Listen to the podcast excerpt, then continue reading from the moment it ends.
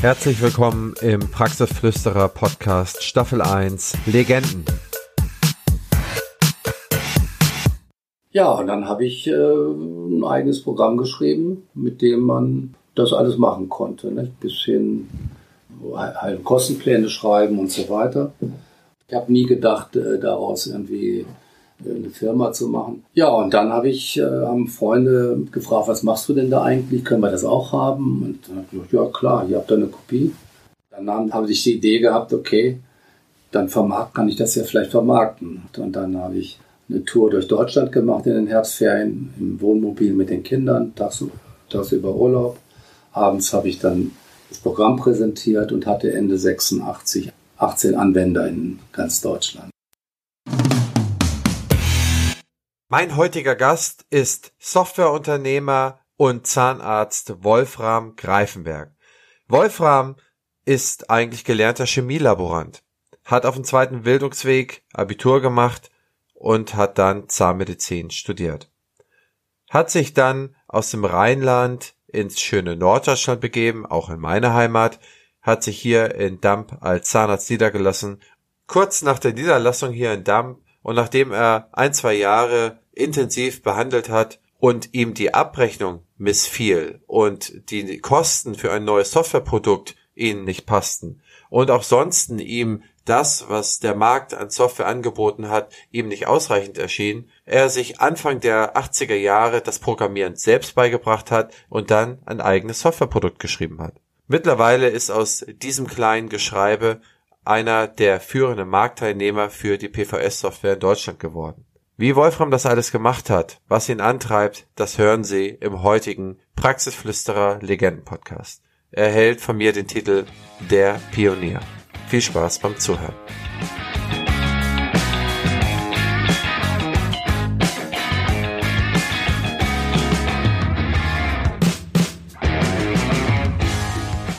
Ja, lieber Wolfram, ich freue mich, dass du heute mein Gast bist und begrüße dich recht herzlich zur Folge Praxisflüsterer Legenden. Und ja, erzähl doch mal, wer bist du, wo kommst du her? Ja, wer bin ich? Ähm, also aufgewachsen bin ich ja im Rheinland, geboren im Ruhrgebiet in Oberhausen, mit Obersekunderreife abgegangen. Ja, und ich habe dann eben bei Bayer angefangen, ja, eine dreieinhalb Jahre Lehre, Lehre zu machen. Und dann habe ich aber schnell festgestellt, dass das nicht mein Leben ist, jeden Morgen um sieben mit Tausenden von Menschen durch ein Fabriktor zu gehen und abends wieder raus.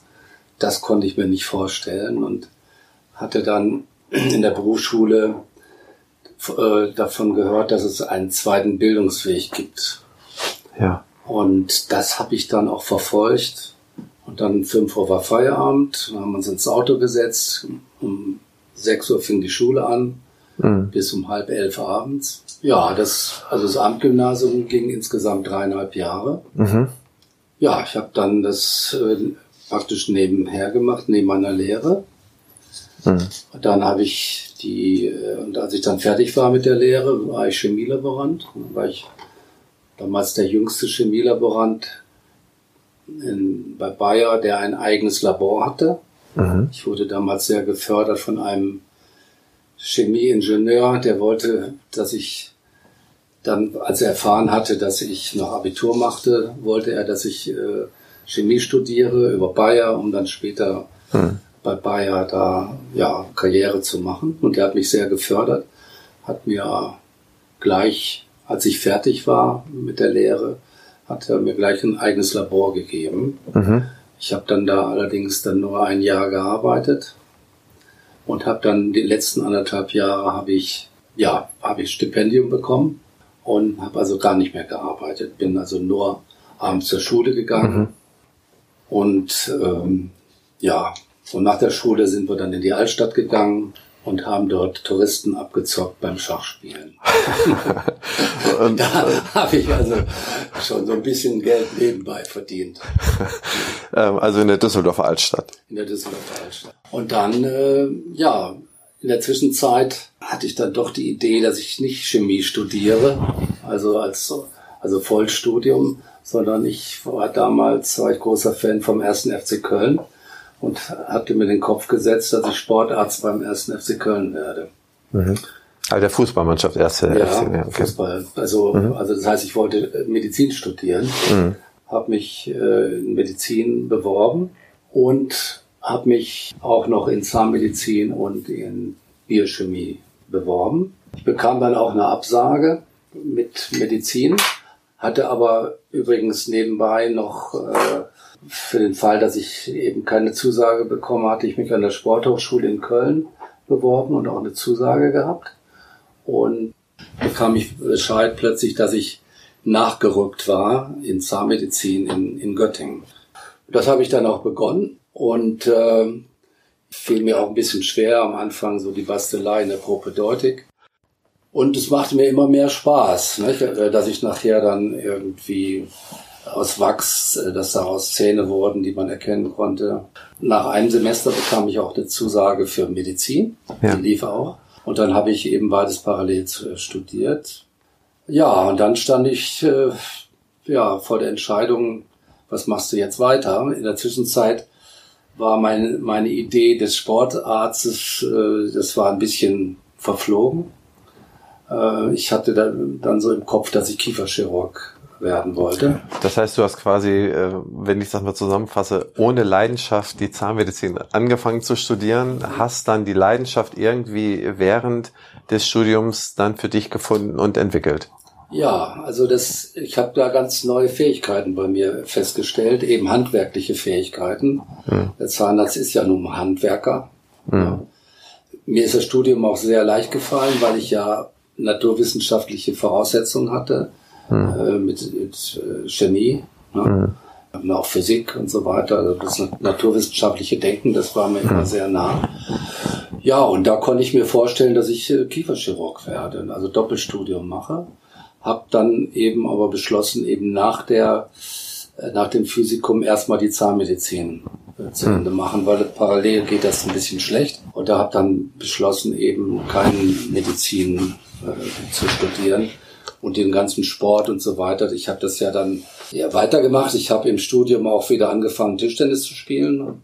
Hat, bekam ja auch BAföG und habe äh, für das Göttinger Tageblatt ab Bezirksliga aufwärts ähm, Tischtennisberichte gemacht. Also deine Einkommensquelle war BAföG plus Tischtennisberichte Tischtennis für die und, Göttinger. Und, und Training, Jugendtraining. Und Jugendtraining. Genau.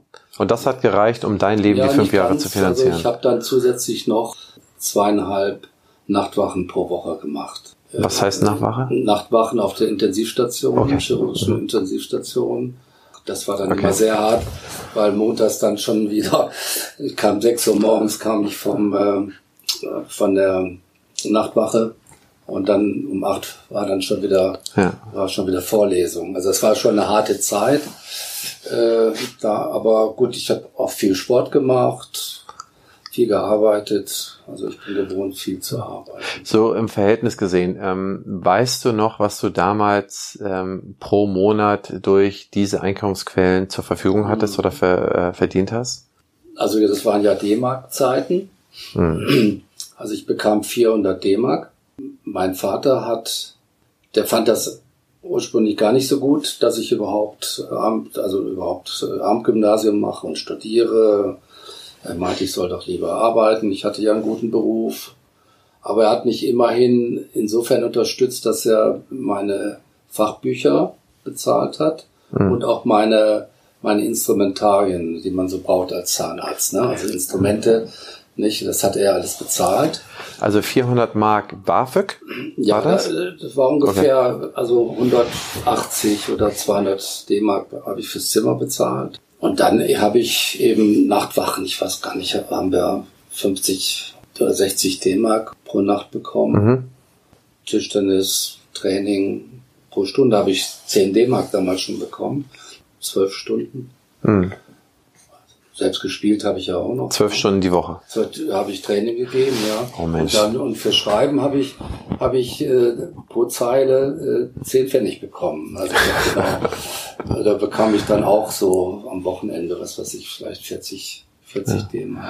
Und ich habe natürlich auf der Intensivstation viel gelernt. Ne? Mhm. Da habe ich auch meine ersten Leichen gesehen, mhm. Wiederbelebungen gemacht.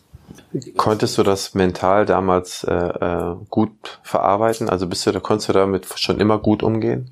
Ja, also ich habe mhm. kein Problem mit gehabt. Also ja, das ist einfach auch wichtig als Zahnarzt. Ich habe später ja auch viel operiert.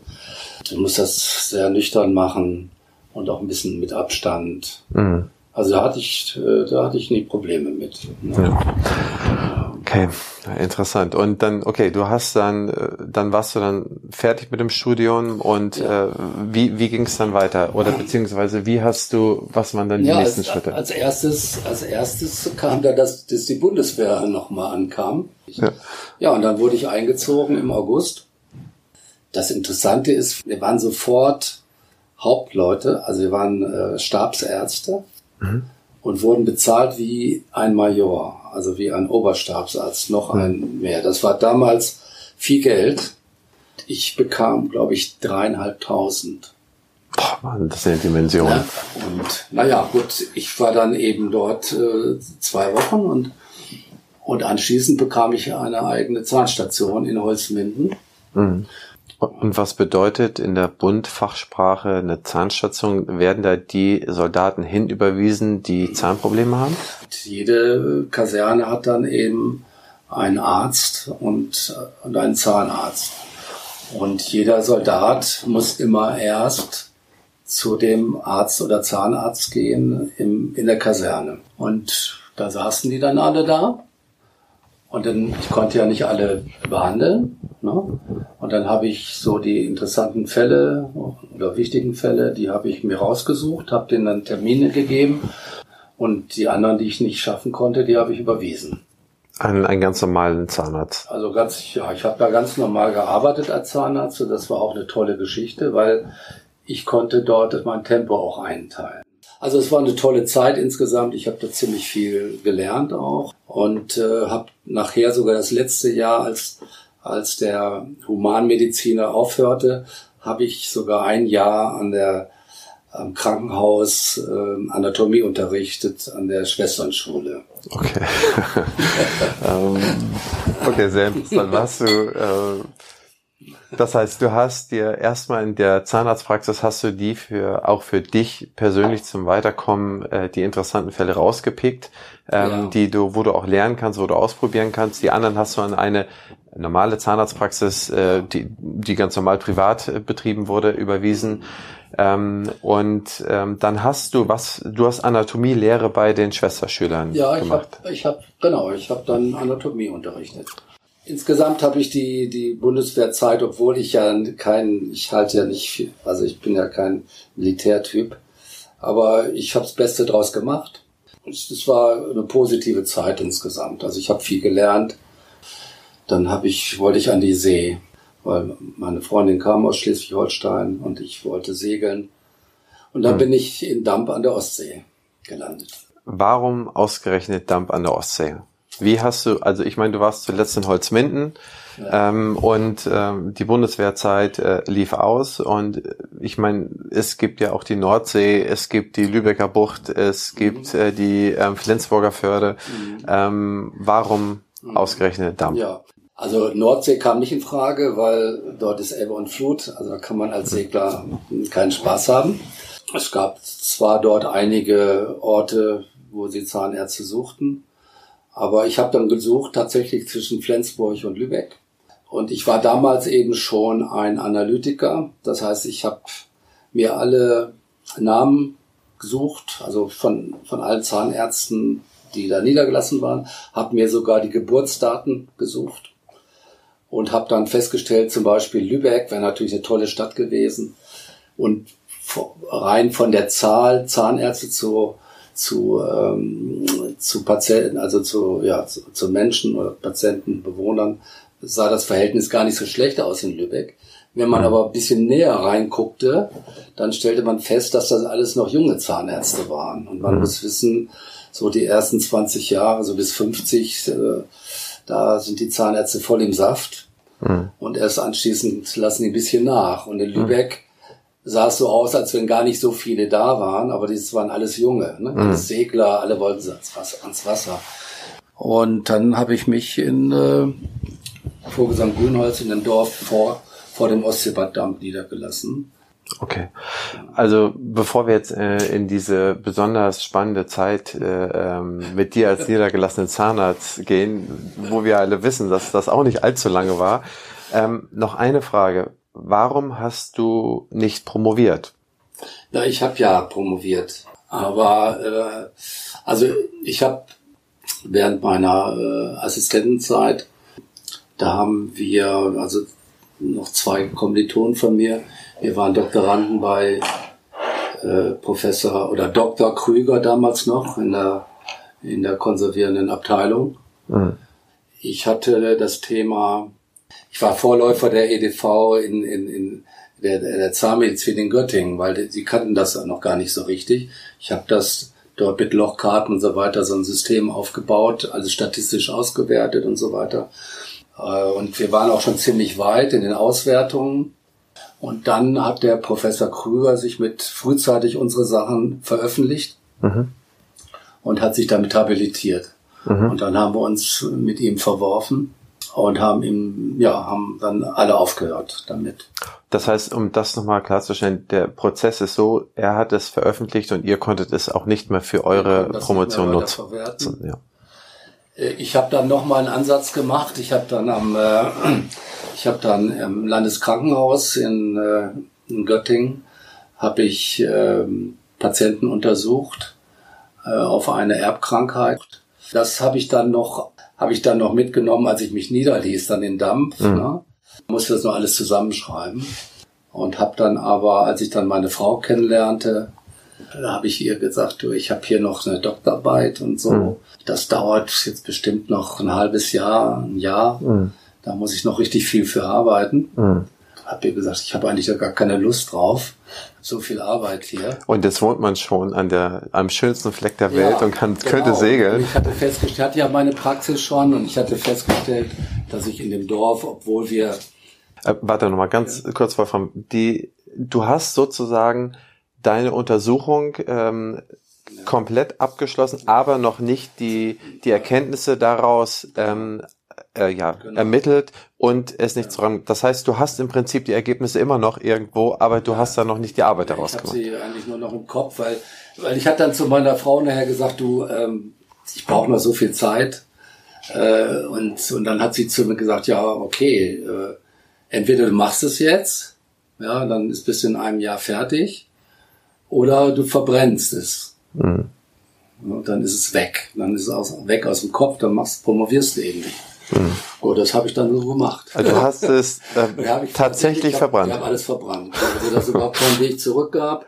Es ist einfach so, wenn man gut ist, dann braucht man keinen Doktortitel. Also es, mhm. man wird beurteilt nach seiner Arbeit. Mhm. Und das war in dem Dorf auch wirklich so. Ich habe das später erfahren. Äh, die haben erst ihre Frauen und Kinder geschickt mhm. und dann später kamen die Ehemänner. Ne? Mhm. Die haben erstmal erstmal gesagt, geh immer, guck mal, wie der, wie der Doktor ist. Ne? Und als die, die dann alle zufrieden waren, dann kamen, kamen dann auch die Väter und dann habe ich sie gehabt. Und ich habe natürlich dort, das war ein riesen Nachholbedarf. Die Leute, die sind da aus dem Dorf, die sind, äh, mussten immer nach Eckernförde oder Kappeln fahren. Und und es gab damals noch gar keine Bestellpraxen dort oben. Ich war der Erste, der eine Bestellpraxis machte.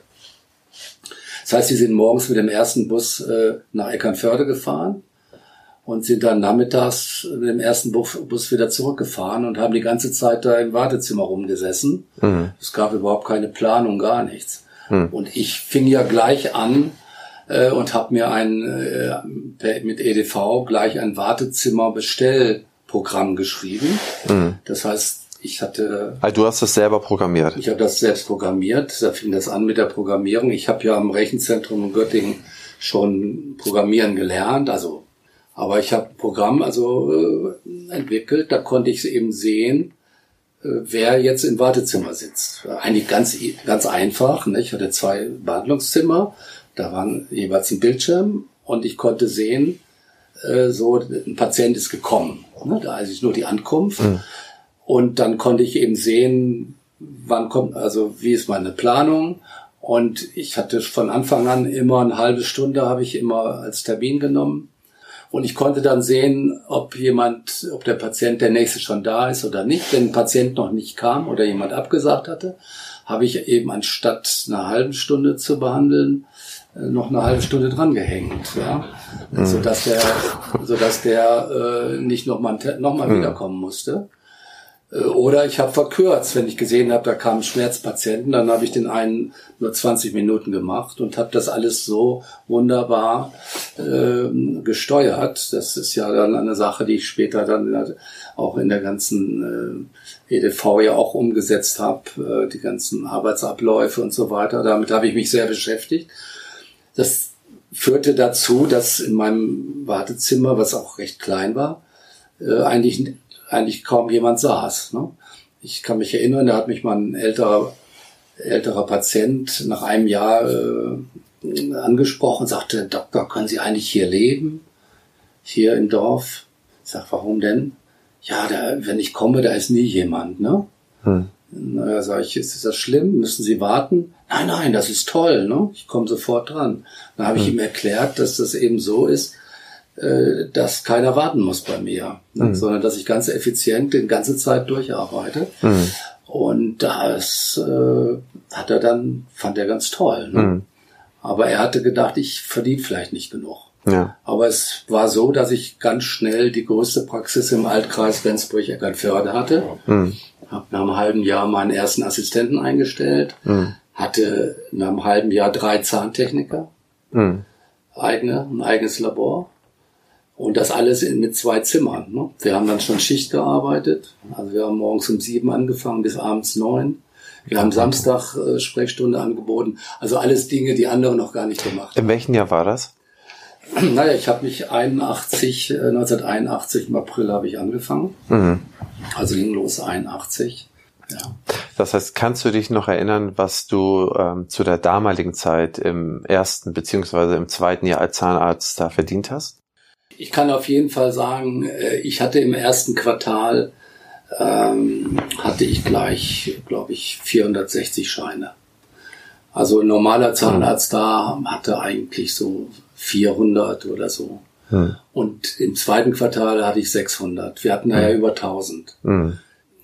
Es hat sich dann daher rumgesprochen bei den Hamburgern, die auf den Campingplätzen waren äh, da sind am Anfang mal welche zu mir als Schmerzpatient gekommen und das hat sich dann rumgesprochen, mhm. dass man bei mir nicht warten musste und mhm.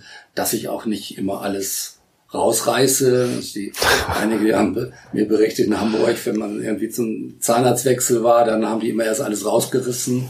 Mhm. Äh, ich bin da immer sehr ordentlich mit umgegangen. Und dann hatte ich nachher äh, die ganzen Urlauber aus Hamburg. Ne? Also das heißt, die Hamburger, die haben dann zu Ostern ihren Campingwagen mit Zelte aufgebaut hm. und kam dann zu mir oder auch am Wochenende. Wir hatten jetzt samstags auch äh, hm. Sprechstunde. Und dann kamen sie auch dann im Herbst nochmal. Das heißt, ich habe ganz viele Hamburger nachher auch gehabt hm. bei mir in der Praxis. Und im Sommer, wenn meine eigenen Patienten äh, Urlaub hatten, haben wir die Urlauber gehabt. Ne? Also eine riesen Praxis da gehabt. Ja. War das dein Ziel, damals ähm, die Praxis immer größer zu machen oder war dein Ziel, die hochwertigsten Behandlungen zu machen? Oder was war so, was hat dich damals angetrieben, als du dich dann niedergelassen hast und die ersten, ja ich sag mal so ein, zwei Jahre gearbeitet hast, wo du dich so ein bisschen sortieren konntest?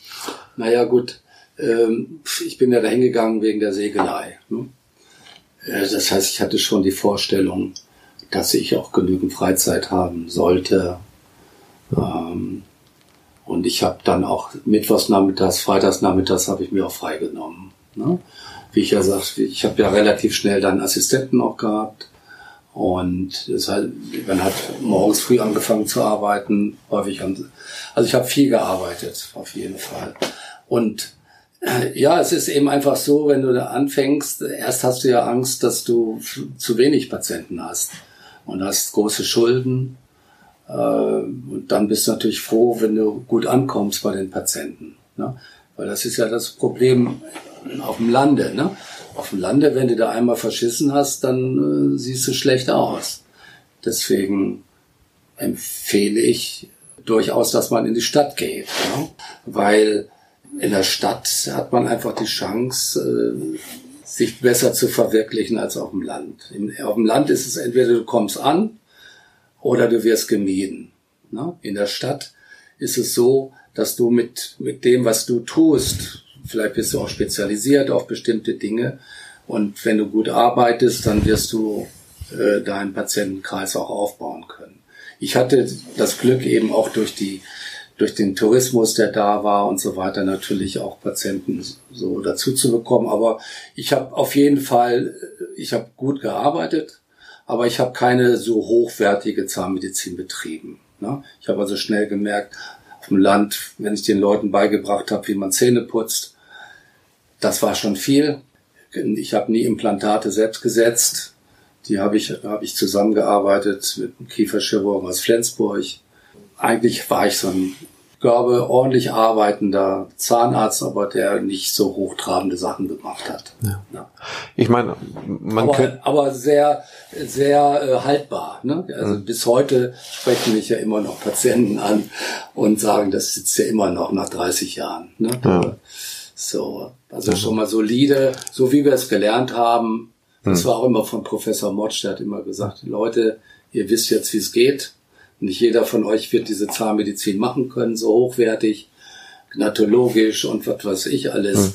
Macht ordentliche Arbeit, dann, dann werden die Patienten glücklich sein und ihr werdet auch glücklich sein damit. Und hast nach Verdienst, ja, ja, auf jeden Fall habe ich von Anfang an sehr gut verdient. Ja. Ich meine, das hätte jetzt ja auch ewig so weitergehen können. Du hattest dann, du warst in deinem Segelrevier, das du so geliebt hast, ja. und dann hast du eine erfolgreiche Praxis gehabt. Ähm, was hat sich dann getan, dass, äh, ja, was ist dann passiert? Was hat sich dann getan, dass du dann ja. doch so einen komplett anderen Weg noch gegangen bist? Ja, ich habe ja gleich, also 81 habe ich mich niedergelassen. Ich habe gleich 82 habe ich mir EDV angeschafft, damals von Desi. Habe die EDV genutzt äh, um Rechnungen zu schreiben, Mahnungen. Und dann, und dann wollten die nach einem Jahr äh, das System wechseln. Das heißt, äh, es war damals gang und gäbe, dass man komplett ohne EDV in der Praxis arbeitet. Ja. Sprich, die Abrechnung hat man komplett beleghaft mit den Krankenkassen über die Kassen äh, Vereinigung abgerechnet. Das heißt, man hat die Belege hingeschickt. Ja, also ich, also ich war einer der ersten Zahnärzte in Schleswig-Holstein, die überhaupt mit EDV gearbeitet haben. Mhm. Und dann nach einem Jahr wollten die dann das System wechseln, einen schnelleren Rechner, wollten dann nochmal 20.000 haben. Mhm. Und dann habe ich gesagt, so, jetzt ist Schluss. Jetzt äh, schreibe ich mir ein eigenes Programm. Das heißt, es war Ärgernis über den sehr kurz getaktete, äh, durch die sehr kurz getaktete ja. Preiserhöhung sozusagen. Ja, so oder Preisneufrau. Ich eingesehen, weil ja. wenn das so weitergeht, dann bin ich immer abhängig von denen. Hm. Hab mir dann einen Schneider Joyce gekauft, hab mir dann das Programmieren beigebracht. Ja, und dann habe ich äh, ein eigenes Programm geschrieben, mit dem man das alles machen konnte. Ne? Bis hin ja, halt Kostenpläne schreiben und so weiter. Ja, und dann habe ich, äh, haben Freunde gefragt, was machst du denn da eigentlich? Können wir das auch haben? Und dann habe ich gesagt, ja klar, ihr habt da eine Kopie. Hm. Ne? So ging, fing das dann an und dann nahm, äh, äh, habe ich die Idee gehabt, okay, dann vermarkt, kann ich das ja vielleicht vermarkten. Und dann habe ich eine Tour durch Deutschland gemacht in den Herbstferien im Wohnmobil mit den Kindern, tagsüber, tagsüber Urlaub. Abends habe ich dann das Programm präsentiert und hatte Ende 86 18 Anwender in ganz Deutschland. Partner des heutigen Podcastes ist die BFS Health Finance aus Dortmund. Die BFS ist ein Dienstleister zum Factoring für Zahnarztpraxen. Unter anderem machen sie so etwas wie einen 72 Monats Ratenplan, kostenfreie On-Care-Videosprechstunde und so vieles mehr. Interessant in diesem Zusammenhang ist, dass die BFS ein Factoring Cockpit in das Dumpsoft Produkt gebaut hat, worüber von dem PVS-System aus der Praxis der Zahnarzt bequem seine Rechnung einreichen, abfragen und kontrollieren kann. Schaut euch das einfach mal an, wenn es euch interessiert und geht dafür auf die Webseite www.meinebfs.de slash Durchstarter. Viel Spaß beim weiteren Podcast. Das heißt, deine, deine Roadshow sozusagen, die Leute, die da zu den Stammtischen oder die dort zu deiner Präsentation gekommen sind, die hast ja. du über die ZM, über die, die normale ja, Werbeanzeige gefunden. ZM, ja. Okay, 18 Kunden. Ende, 8, Ende 86, 86 18 Kunden. Ja. ja. Dann ging das dann weiter, dann kam 87 kamen dann die ersten XT raus, also, also ersten Personal Computer. Dann mhm. ging das auf Richtung DOS. Ne? Und so ging das immer weiter. Und wenn dann jetzt jemand von diesen 18 Leuten angerufen hat und hat gesagt, oh Mensch, ich weiß nicht, wie man hier das Wartezimmer oder wie man jetzt hier den Termin einstellt ja. oder den HKP macht, wer ist denn da ans hm. Telefon gegangen? Ja, ich habe ja von Anfang an habe ich ja jedes Jahr als Zahnarzt habe ich ja eine Helferin ausgebildet. Ne? Also ich habe mhm. immer äh, auch wirklich Fachpersonal ausgebildet und äh, ich habe dann meine Chefhelferin, die mit dem Computer umgehen konnte, die hat dann Hotline gemacht. Mhm. Wenn, wenn dann Programmfehler drin war, mhm. das war damals also total easy, weil ähm, ich habe das dann ausprobiert, wo ist mhm. der Fehler? Mhm. Und dann habe ich den Kollegen angerufen, habe gesagt, ruf mal diesen Editor auf. Und da steht das und das und mach mal da ein Komma hin. Ja. Und dann hat das funktioniert. Ja. Und dann habe ich allen anderen Kunden auch geschrieben, ihr müsst da mal reingehen und an der Stelle ein Komma hinschreiben. Also das war dann das Update sozusagen. So lief, so lief das damals. Ja, das war so eine Art Update. Ne? Ja, und dann ging das weiter, dann 87 und so weiter. Ja, und dann haben wir. Also du warst die ganze Zeit, also nach wie vor hast du voll als äh, ähm, Zahnarzt behandelt, ja. hast voll weiter programmiert in der Zeit, die ja. dann irgendwie so ich blieb. Hatte, hatte natürlich noch, einen, ich hatte ja immer noch einen Assistenten, oder später eine Assistentin. Hab dann auch ein bisschen, ein bisschen weniger gearbeitet, weil das, äh, also ein bisschen reduziert, damit, hm. sonst hätte ich das gar nicht geschafft. Es wird ja dann auch immer mehr äh, mit Vertrieb. Wir fingen dann auch an, äh, Messen zu besuchen. Äh, dann habe ich äh, 89 habe ich glaube ich den ersten Programmierer eingestellt. Aber das war nicht der erste Mitarbeiter, der nur für das System zuständig war, richtig? Ach so, das war auch der erste das Mitarbeiter. War der erste okay. war Programmierer, mhm. den habe ich mhm. eingestellt, war auch ein Tischtenniskollege. Ich habe am mhm. Anfang nur Tischtennisspieler bei mir eingestellt übrigens. Ähm, Wieso, also, wie kam, wie kam ja, das? Ich spielte ja auch Tischtennis und äh, darüber habe ich immer Leute kennengelernt, zu denen ich Vertrauen hatte und Tischtennisspieler, so da wo ich spielte, sind alle, die sind alle irgendwie ehrgeizig und zuverlässig und Teamplayer. Mhm. Und so hat sich das nachher sogar bis später hin äh, waren viele Abteilungsleiter Tischtennisspieler. Ne? Okay. Meine ersten Mitarbeiter. Und der hat dann, äh, da haben wir dann auch die, äh, der hat die äh, Quartalsabrechnung auch programmiert. Mhm.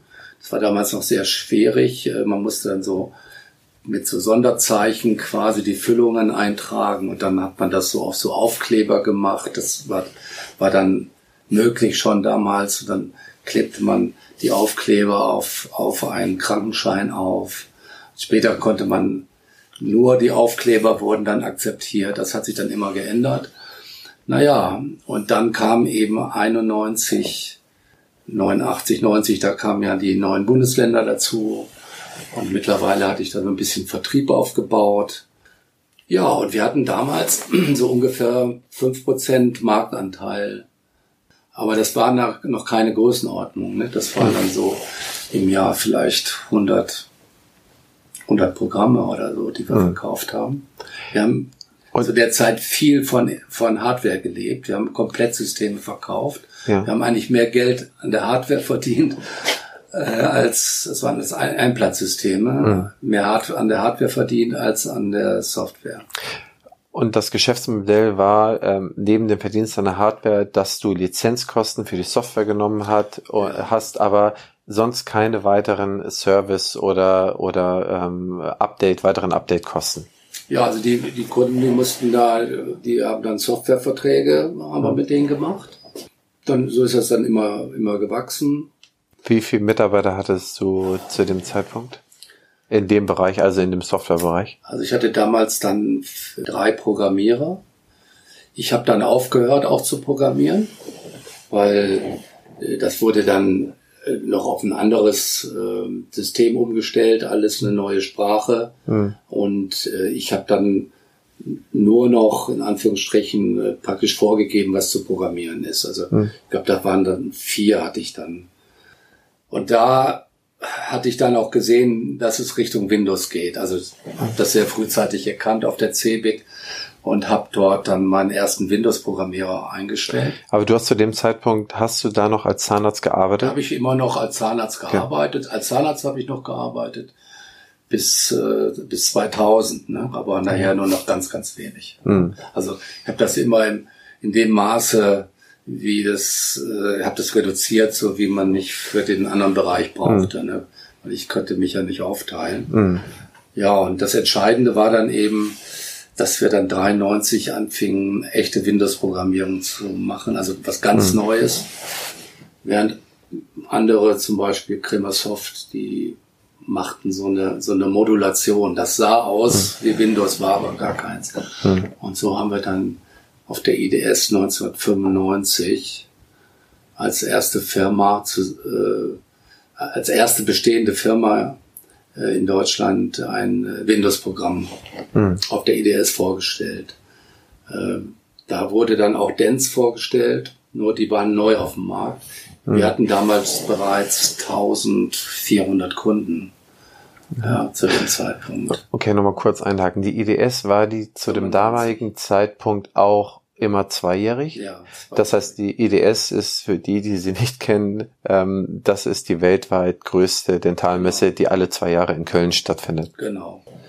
Und ich hatte damals gedacht, dass eben so die anderen, gab es also Zahnarztrechner, ich hatte gedacht, die würden auch alle Windows-Programm auf den mhm. Markt bringen, brachten sie aber nicht. Ne? Mhm. Das hat sich ja näher herausgestellt. Also es war Dance als neuer auf dem Markt, die kam da raus. Also wir, wir hatten schon 1200 DOS-Kunden zu dem mhm. Zeitpunkt. Ich glaube 97 kam dann Charlie, auch als mhm. neuer auf dem Markt mit Windows-Programm. Mhm. Und, und Component mit Z1 erst 1999, also vier Jahre nach uns kam die erst raus. Ne? Ja. Ein riesen Vorsprung. Ja. Und als wir dann rauskamen, äh, wir hatten einen Marktanteil von fünf Prozent, mhm. auch zu dem Zeitpunkt. Das war dann eine Riesensensation. Die grafische Oberfläche war was ganz Neues. Und mhm. dann 96 ist mir dann ein großer Clou gelungen. Ein Deal mit den Dentaldepots in Deutschland gemacht. Also mhm etwa mit 75 Prozent. Damals war das Siemens Dental Union hm. Dentalliga. Ja, Component ging auch in den Dentalhandel damals schon, ne, mit hm. Dental 2000. Und die äh, wollten einen Gegenpol darstellen. Hm. Und die, dann habe ich es geschafft, mit denen, also Vertragspartner zu werden, dass die hm. uns vertreiben. Hm. Ich aber weiterhin äh, auch einen eigenen Vertrieb haben durfte, hm. was also ungewöhnlich war für den Dentalhandel. Ne? Ja. Und das hat uns daher den Durchbruch gebracht. Weißt du noch, nachdem du im Jahr 2015 auf die IDS gegangen bist, weißt du noch, was du im Jahr 2015 von dem neuen Programm verkauft hast? Wie viele? Nix, ne? Also da hast du in kompletten zwei, äh, Entschuldigung, 2005 hast du im kompletten Jahr noch kein neues Programm verkauft. 1995. 1995 noch kein Programm verkauft. Nein, wir haben, wir haben das, wir haben das vor, äh, wir haben 95, das war ja im März, äh, haben wir es äh, vorgeführt. Und wir haben es offiziell erst äh, 1996 erstmalig richtig verkauft. Okay. Bis dahin haben wir es nur an einige Neukunden, mhm. also an einige Testneukunden verkauft. Also mhm. äh, ich glaube, wir hatten dann so 50 Testkunden. Mhm.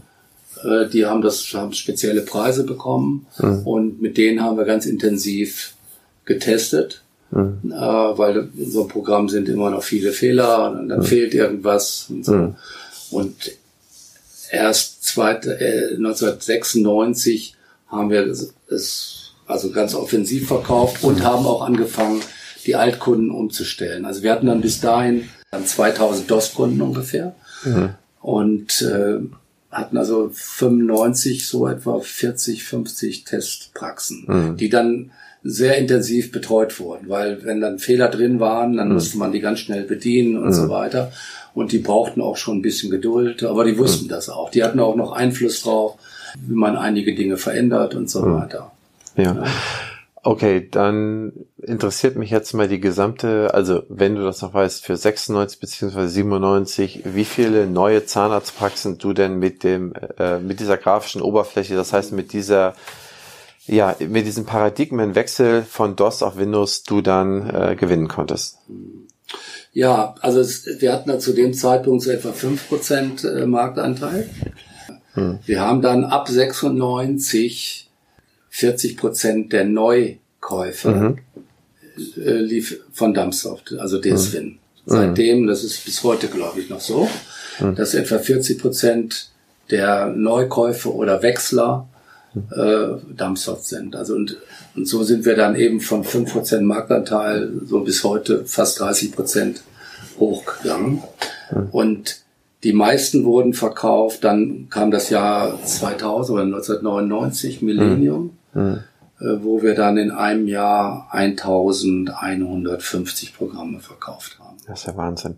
Ich meine, man muss sich mal vorstellen, das sind 1150 Zahnarztpraxen, wo so und so viele Arbeitsplätze mit, mit so und so viel ja. ähm, 1000 Patienten ähm, zu dem Zeitpunkt damit abrechnen. Und äh, ich meine, das sind schon, das sind dann schon Milliarden, die dann durch das Krankenkassensystem, durch das System vernünftig verwaltet, abgerechnet, sortiert ja. und eingereicht und dann auch wieder also müssen. Das Jahr 1999 war das erfolgreichste von der Menge her.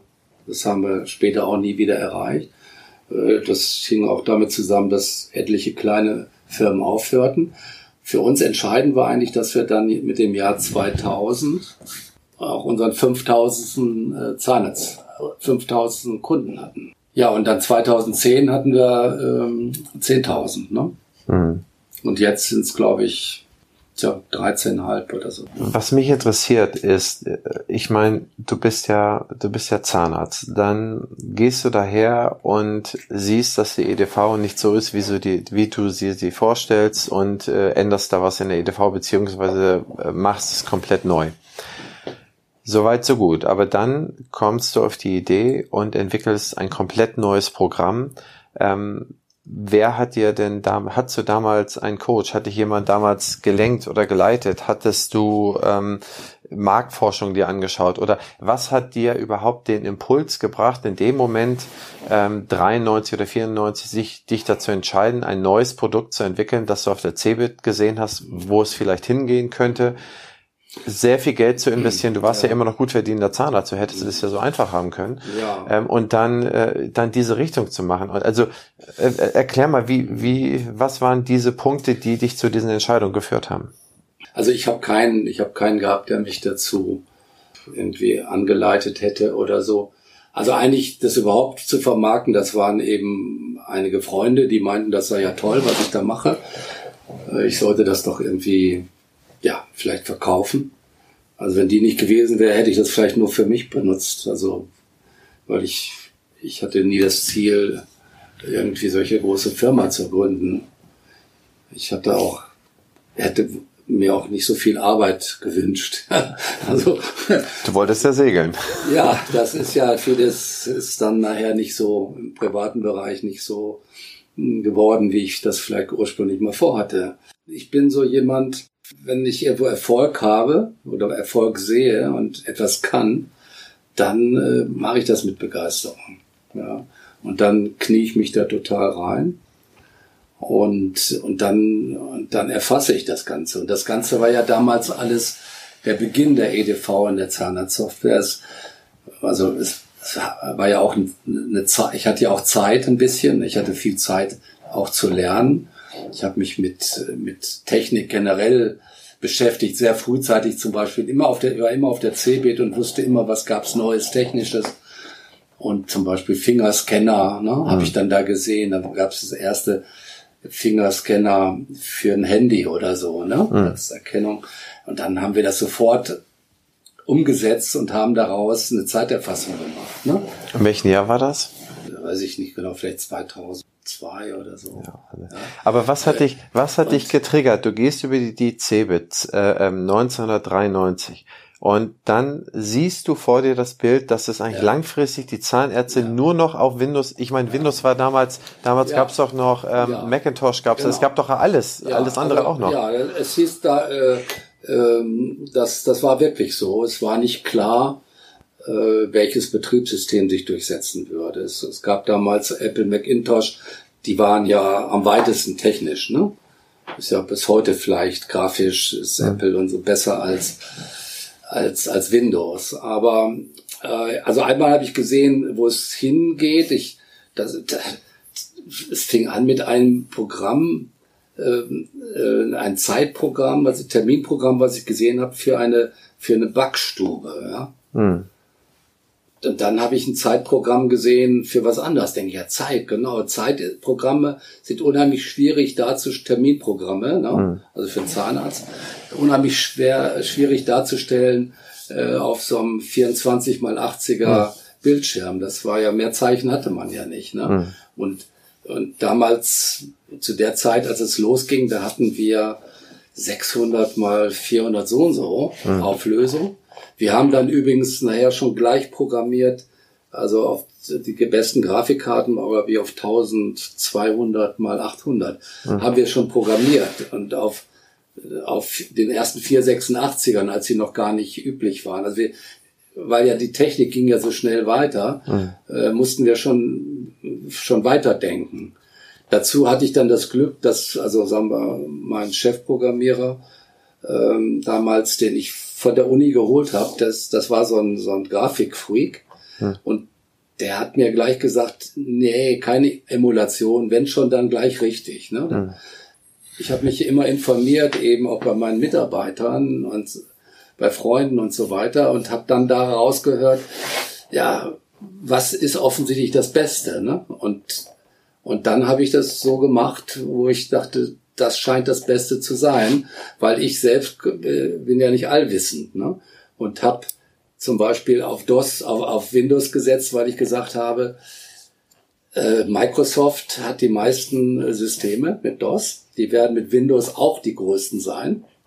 Das heißt, die ganze, die, die ganze Technik, also die, die Computer und auch die Drucker und alles, was man da anbindet, ist, wird in einer viel größeren äh, Menge äh, produziert werden als diese anderen Systeme. Ob das OS2 und was es damals alles für äh, Sachen gab.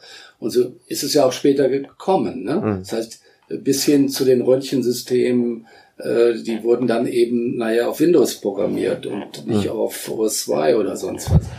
Äh, und, und da hatte ich so den richtigen Riecher, ne? weil ich gesagt, ich gehe mit dem Marktführer. Ne? Und insofern bin ich quasi auch mit Microsoft groß geworden, also und mit Windows. Das, und es passte alles so in die richtige Zeit. Das war so ein ja, nicht nur Bauchgefühl, ja, es war es war ein Erahnen der Dinge, die da passieren werden. Ich meine, man kann ja dann sagen, nachdem du das Feedback der 40 bis 50 Testpraxen ähm, eingearbeitet hast in dein Bauchgefühl, in die erste Version und ihr dann richtig auf den Markt gegangen seid und zur, zur Millennium-Wende dann die Kunden eingesammelt hat. Ich meine, dann ging es ja erst richtig los. Ich meine, das war ja erst Ja. der der, der, der riesige Durchbruch äh, für die Firma Dumpsoft, ähm, als erster, als First Mover sozusagen diesen Markt ähm, abzugrasen, durchzukämmen. Ähm, was hat dich denn dann, nachdem du auch das geschafft hast, denn überhaupt noch motiviert? Ab 2000 zum Beispiel, da hast du Millennium, ähm, hast du geschafft, du hast ähm, erste Version durch, zweite Version durch, du bist erfolgreicher Zahnarzt gewesen, ähm, kommst irgendwann, äh, warst du Chemielaborant. Was hat dich denn da noch motiviert, weiterzumachen? Ja gut, also äh, bis, dann war mein Ziel, äh, Nummer eins zu werden. ja, also das heißt, das Programm zu werden, das am meisten verkauft wird und am meisten auf dem Markt ist. Und, und natürlich das Beste. Ne? Das Beste waren wir immer. Wir waren, waren immer das beste Windows-Programm. Aber das heißt ja auch nicht unbedingt immer, dass man äh, am meisten verkauft ist. Ne? Also das war schon dann das Ziel. Ne? Also gerade jetzt Komponent mit Z1, die ja mehr zusammengekauft haben und die Leute dann umgestellt haben auf Z1. Dadurch haben die eine hohe Zahl am Anfang gehabt.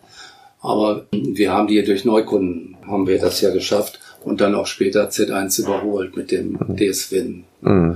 Und das war dann schon, ja, das ist dann einfach der Erfolg, den man hat. Ne? Man hat ein tolles Team, tolle Leute, viele Ideen. Ich habe genügend Geld gehabt, ja, um bestimmte Dinge zu machen.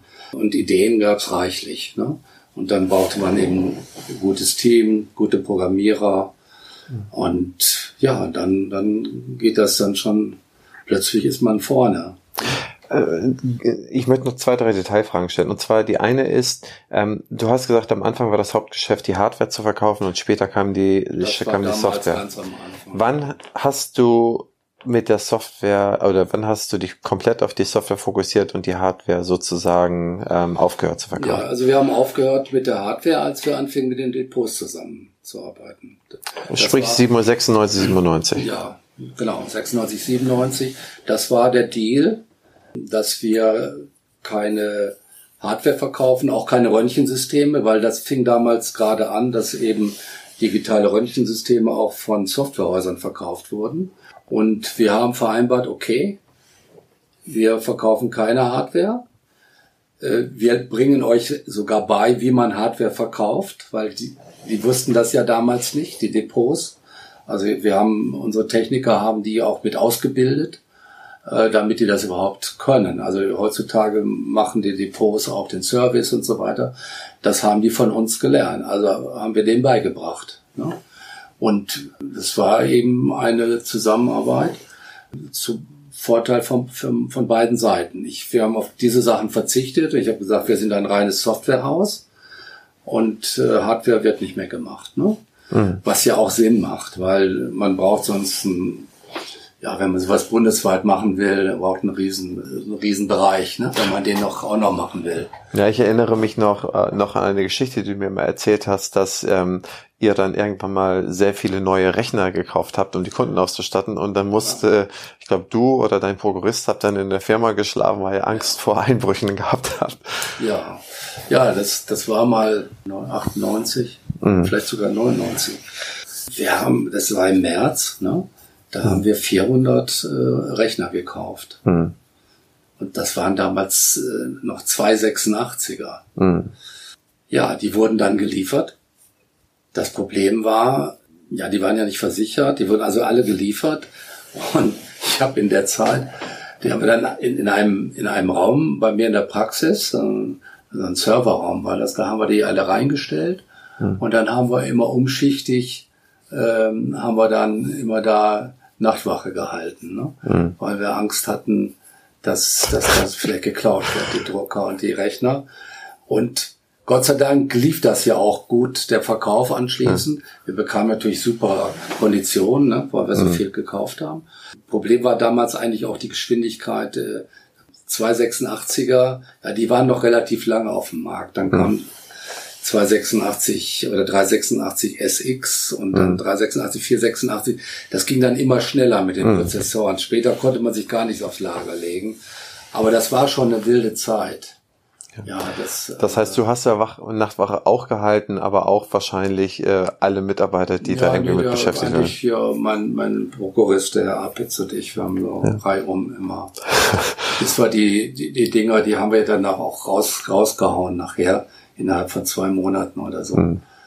Das waren schon interessante Mensch. Zeiten. Ja? Aber da haben wir, ja, das, das zu dem Zeitpunkt, da war das ja auch alles noch nicht so klar, wo, dass wir noch mal, so- dass wir so groß wären, das war damals überhaupt noch nicht klar. ne? Wie viele äh, Mitarbeiter hat Dumpsoft heute? Weißt du das? Ich glaube, jetzt sind es 420.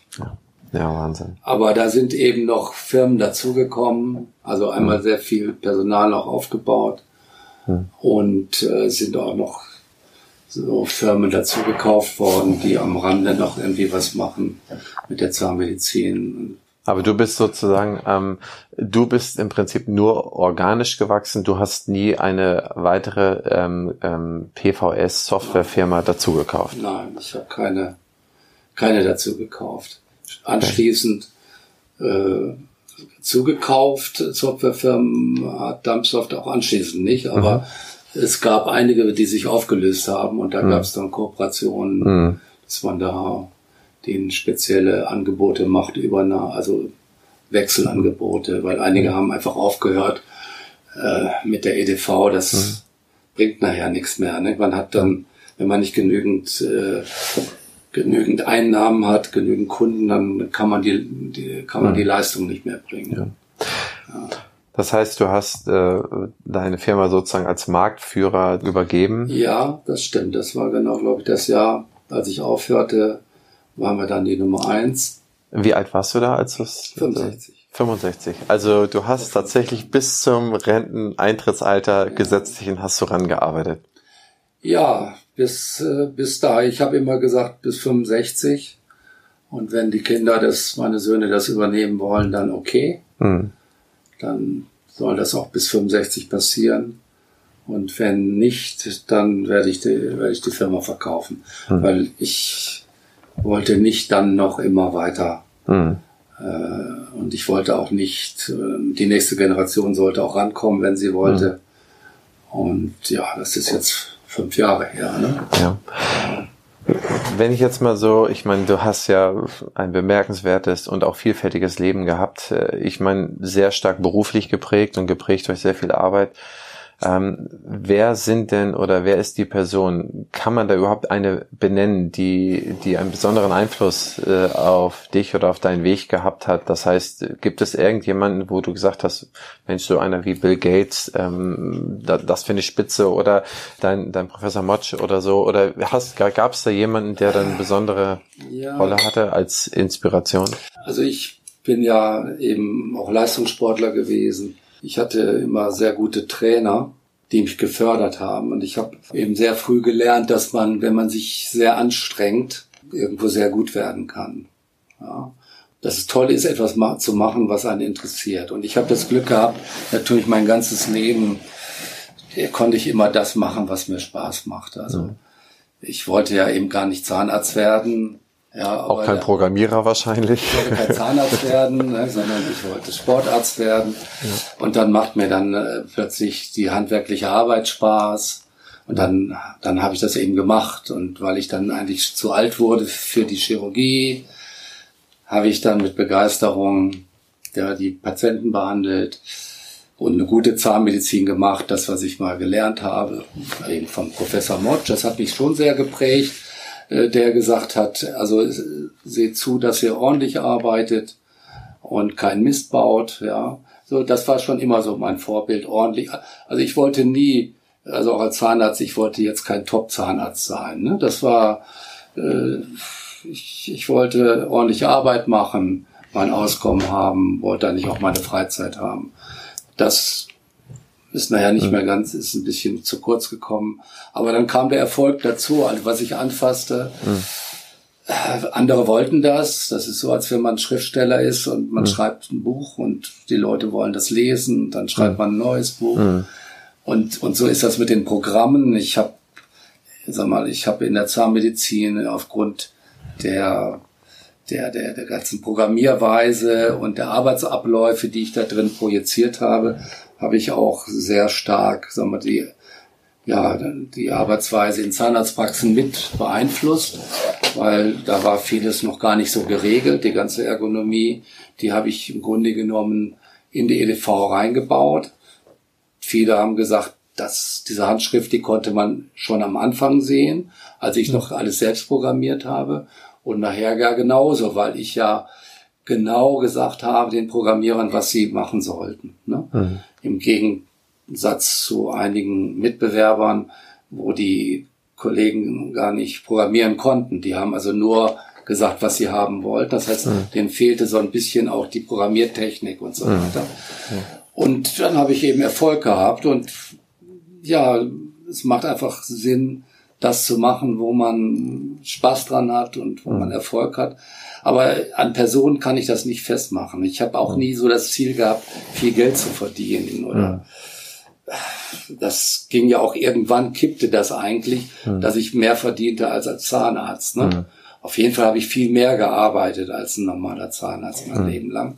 Und irgendwann ist das Ganze gekippt natürlich. Und dann, wenn man dann so viele Kunden hat, dann geht das natürlich sehr weit ins Geldverdienen rein, ja. was ja nett ist, ne? Ja. aber vor allen Dingen auch die Möglichkeit gibt, viele Dinge auch zeitnah umzusetzen, so um die um die Abrechnung herum. Es ist ja nicht nur die Abrechnung, es ist ja sehr viel drumherum hm. entstanden. Mhm.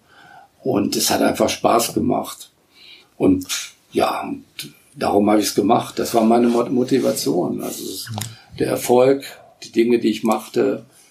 Ja. Was, ich meine, man kann sich ja gar nicht, wenn man das alles hört, vorstellen, mit 65 gibst du plangerecht deine Firma in, in die Hände deiner Söhne und du selber ähm, hörst einfach auf zu arbeiten. Hast du für dich selber denn noch ein Projekt gefunden, womit du dich dann selber noch beschäftigst? Oder ich ja. meine, man kann sich eigentlich vorstellen, dass ich so ein Workaholic, du hast mir mal erzählt, du hast über dein Leben auch nie viel geschlafen ähm, und das waren immer nur ein paar Stunden und dass man da von 100 auf 0 geht. Ja, du weißt ja, dass ich dass ich vor zwölf Jahren noch ein ganz anderes Projekt begonnen habe, nämlich eine alte Kaserne gebaut, gekauft habe und dann einen Stadtteil gebaut habe. Ne? Das war eigentlich so für mich zu dem Zeitpunkt, ja, so ein Punkt, wo ich im Grunde genommen für mich in der EDV doch schon ziemlich alles ausgelutscht war. Mhm. Wo dann auch klar wurde, dass meine Söhne die Firma übernehmen wollten äh, und wo ich ja noch mal was ganz Neues schon nebenbei noch mal was gemacht mhm. habe. Also ein riesen Bauprojekt, wenn man so will, mit mhm. allem Möglichen, was ja eigentlich ein eigenes Leben für sich ist, ne, mhm. Was ich da umgesetzt habe.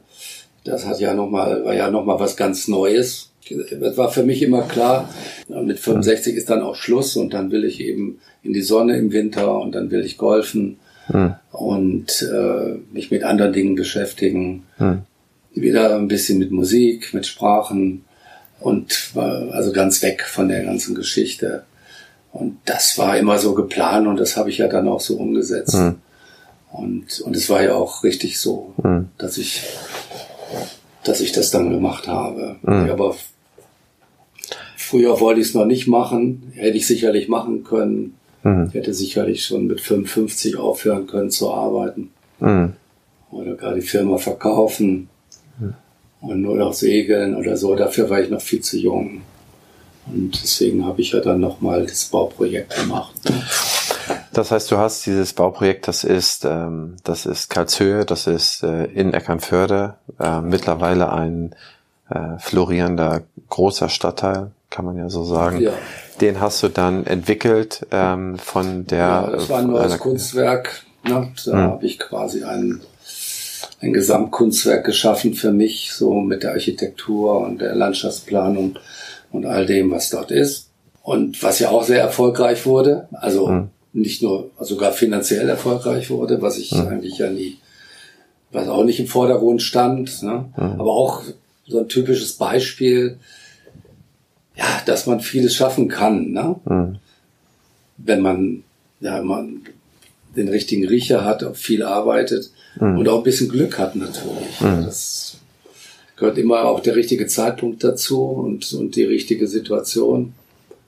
Mhm. Ja, ja, ich erinnere mich noch, dass wir damals, äh, als du es noch nicht erworben hast, da mal um das Gelände herumgegangen sind, dann hast du gesagt, ja, das ist meine Vision.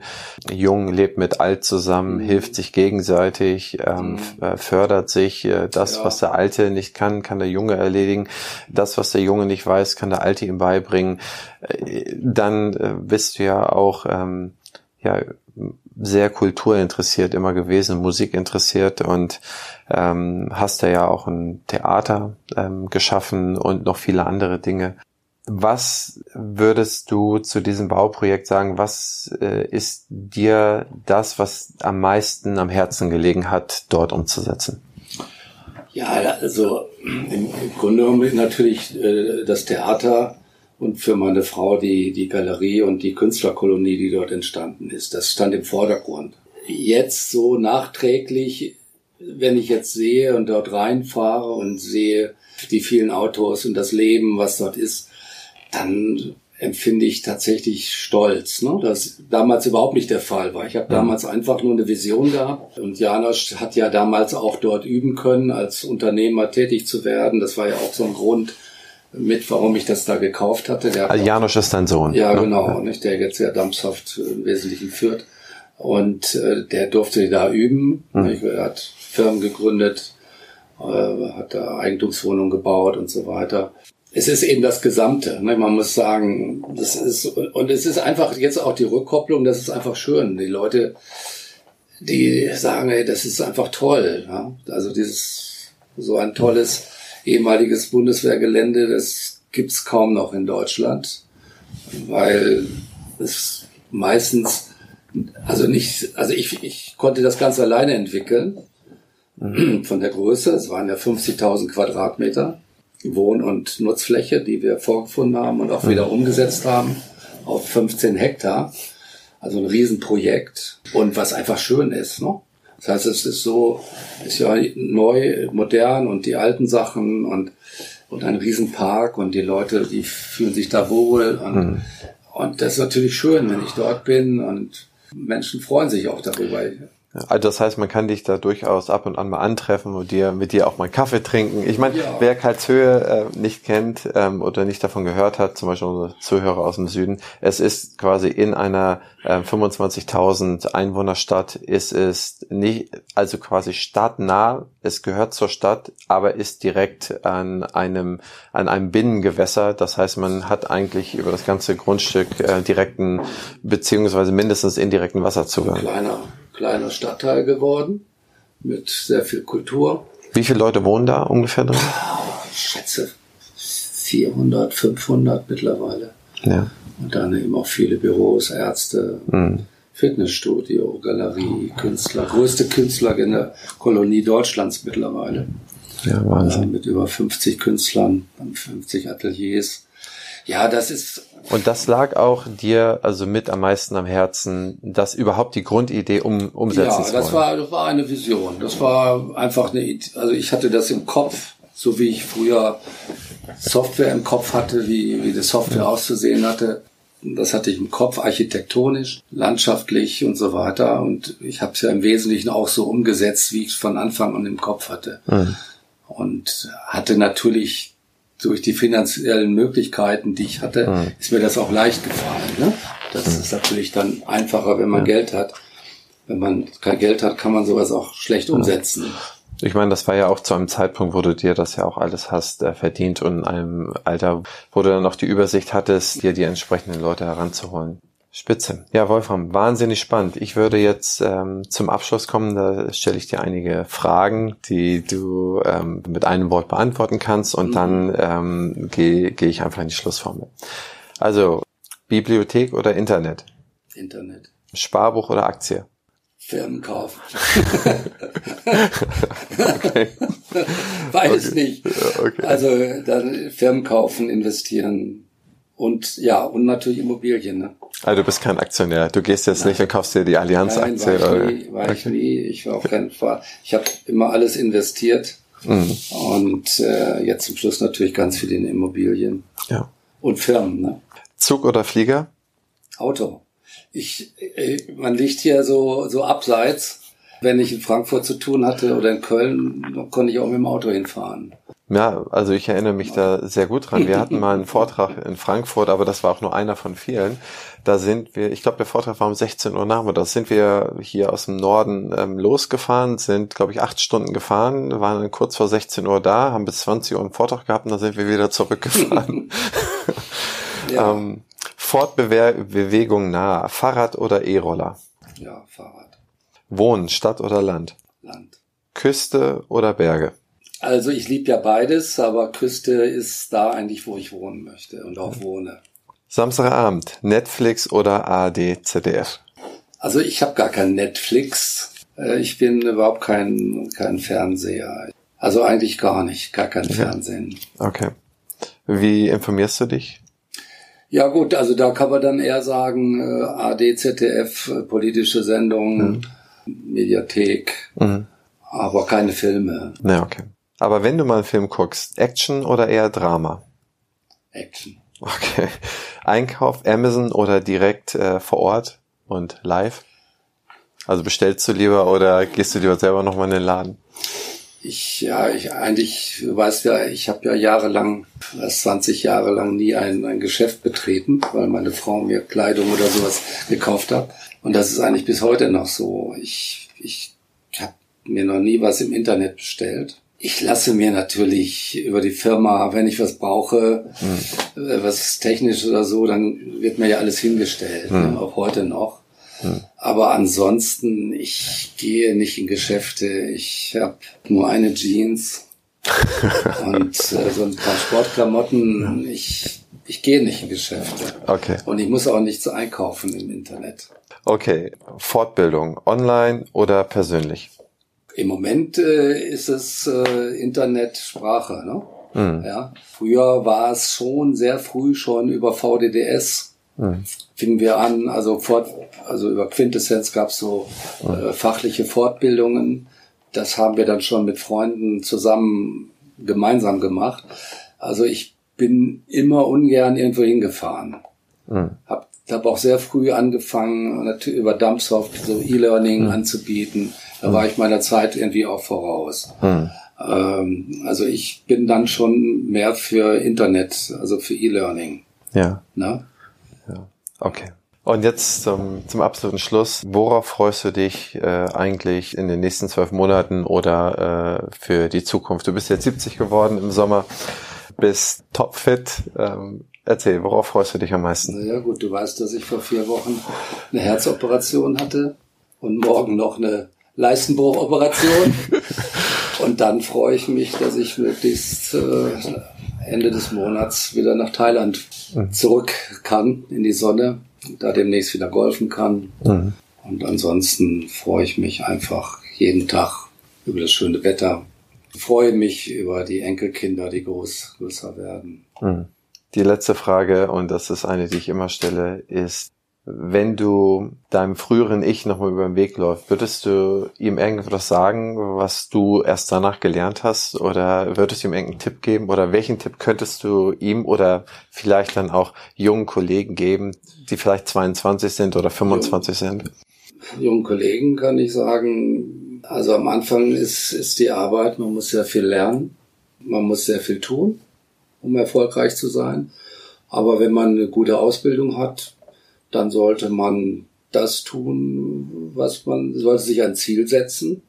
Und weil jeder hat ein anderes Ziel, nicht? Der eine, der will in der Stadt sein, der will ein ganz erfolgreicher, bekannter Zahnarzt werden, Implantologe oder sonst was. Und der andere, der will gar nicht so viel verdienen auch, nicht? weil das ist auch immer so ein Punkt. Man sollte sich darüber im Klaren sein, wie viel Geld man wirklich verdienen möchte. Und darauf muss man auch seine Praxis einstellen. Danach geht's dann eigentlich auch. Da würde ich dann eben in einer etwas mehr Geld verdienen möchte und sich spezialisieren möchte, muss er eben in die Stadt gehen. In der Regel. Es gibt Ausnahmen, die kennen wir auch. Aber ansonsten ohne Arbeit äh, wird nichts gehen. Ja, das stimmt. Äh, und ansonsten kann ich jedem nur raten, sich äh, die richtige Partnerin zu suchen um möglichst nicht nachher durch eine Scheidung irgendwie äh, zu viel Geld zu verlieren. Man muss gucken, wie sieht das aus, äh, beruflicher Erfolg, wie sieht das privat aus, wenn man da mal die Bilanz zieht. Man kann äh, beruflichen Erfolg mit äh, kann man häufig nicht nicht auch gleichzeitig noch privat äh, alles richtig machen. Ne? Deswegen möchte ich dann trotzdem nicht sagen, dass man alleine bleiben sollte, wenn man beruflich Erfolg haben will. Ist auch immer schwierig. Aber das ist sicherlich der schwierigste Punkt. Wie kriegt man als erfolgreicher Mensch, wie kriegt man das familiäre unter einen Hut? Das ist ganz, ganz schwierig. Ne? Mhm. Und wenn ich äh, privat, sag ich mal, erfolgreicher hätte sein wollen, dann hätte ich Dampfstoff nicht machen können. Das ist sehr schwierig. Das muss jeder für sich entscheiden. Und das ist, glaube ich, eine die größten, der größten Herausforderungen, berufliches und privates wirklich unter einen Hut zu bringen. Ich glaube, das war ein sehr guter Rat, denn ich glaube, das äh, ist tatsächlich etwas, was man sicherlich nicht mit 22 weiß, aber äh, sicherlich sehr viel später. Ähm, und dann ist es vielleicht zu spät, um da, da gewisse Dinge zu korrigieren. Insofern danke ich dir sehr für den Tipp und für den Rat. Ich glaube, der hilft auch sehr vielen Leuten, sich da ernsthaft mit auseinanderzusetzen. Ich weiß, man sagt sehr leicht in, in jungen Jahren, ja, ja, alles gut. Das überlege ich mir mal nächstes Jahr Weihnachten bei den Vorsätzen fürs neue Jahr. Aber äh, sicher muss man da in einer anderen Tiefe drüber nachdenken und sich darüber bewusst sein, was man will. Und dir, lieber Wolfram, danke ich für die, für die Zeit, für die Offenheit, für die Ehrlichkeit. Ähm, ähm, und ich bin, ich bin fasziniert, dass, dass du ähm, so genau noch jedes Jahreszahl irgendwie wusstest und ähm, im Prinzip die letzten 50 Jahre rekapitulieren konntest. Und ich danke dir nicht nur für das, sondern auch so für so vieles mehr. Und ähm, ich freue mich, dass viele Leute als Inspiration nehmen. Ähm, das ist, glaube ich, außergewöhnlich, eine so, solche Karriere zu haben und solchen vielen Bereichen, die so mannigfaltig sind, ähm, so viel Erfolg zu haben. Und ich glaube, man darf sich da auch nicht dran messen, dass man überall dahin kommen will, wo, wo Wolfram es geschafft hat, hinzukommen ich glaube, das ist außergewöhnlich und man kann es als, als Leuchtturm sehen und man kann sich davon inspirieren lassen und in seiner Disziplin, die einem Spaß macht und der man Freude hat, in Zusammenspiel mit der Familie, das zu machen, äh, was man am schönsten findet. Und äh, Wolfram, ich danke dir sehr. Du hast mir sehr viel gesagt, was ich auch vorher noch nicht wusste. Also für mich war es sehr, sehr toll, mit dir ja, zu schnacken. Gerne. Vielen Dank. Publisher dieses Podcastes ist die Opti Health Consulting GmbH, deren Geschäftsführer ich bin. Opti berät Zahnarztpraxen in den Bereichen Praxisgründung, Praxisabgabe, Prozessoptimierung, Organisationsentwicklung, Personal, Marketing, betriebswirtschaftlichen Dingen und Co. Wenn Sie Interesse an uns haben, schauen Sie auf unserer Website www.opti-hc.de oder schreiben Sie mir eine Mail henrizi at opti-ac.de.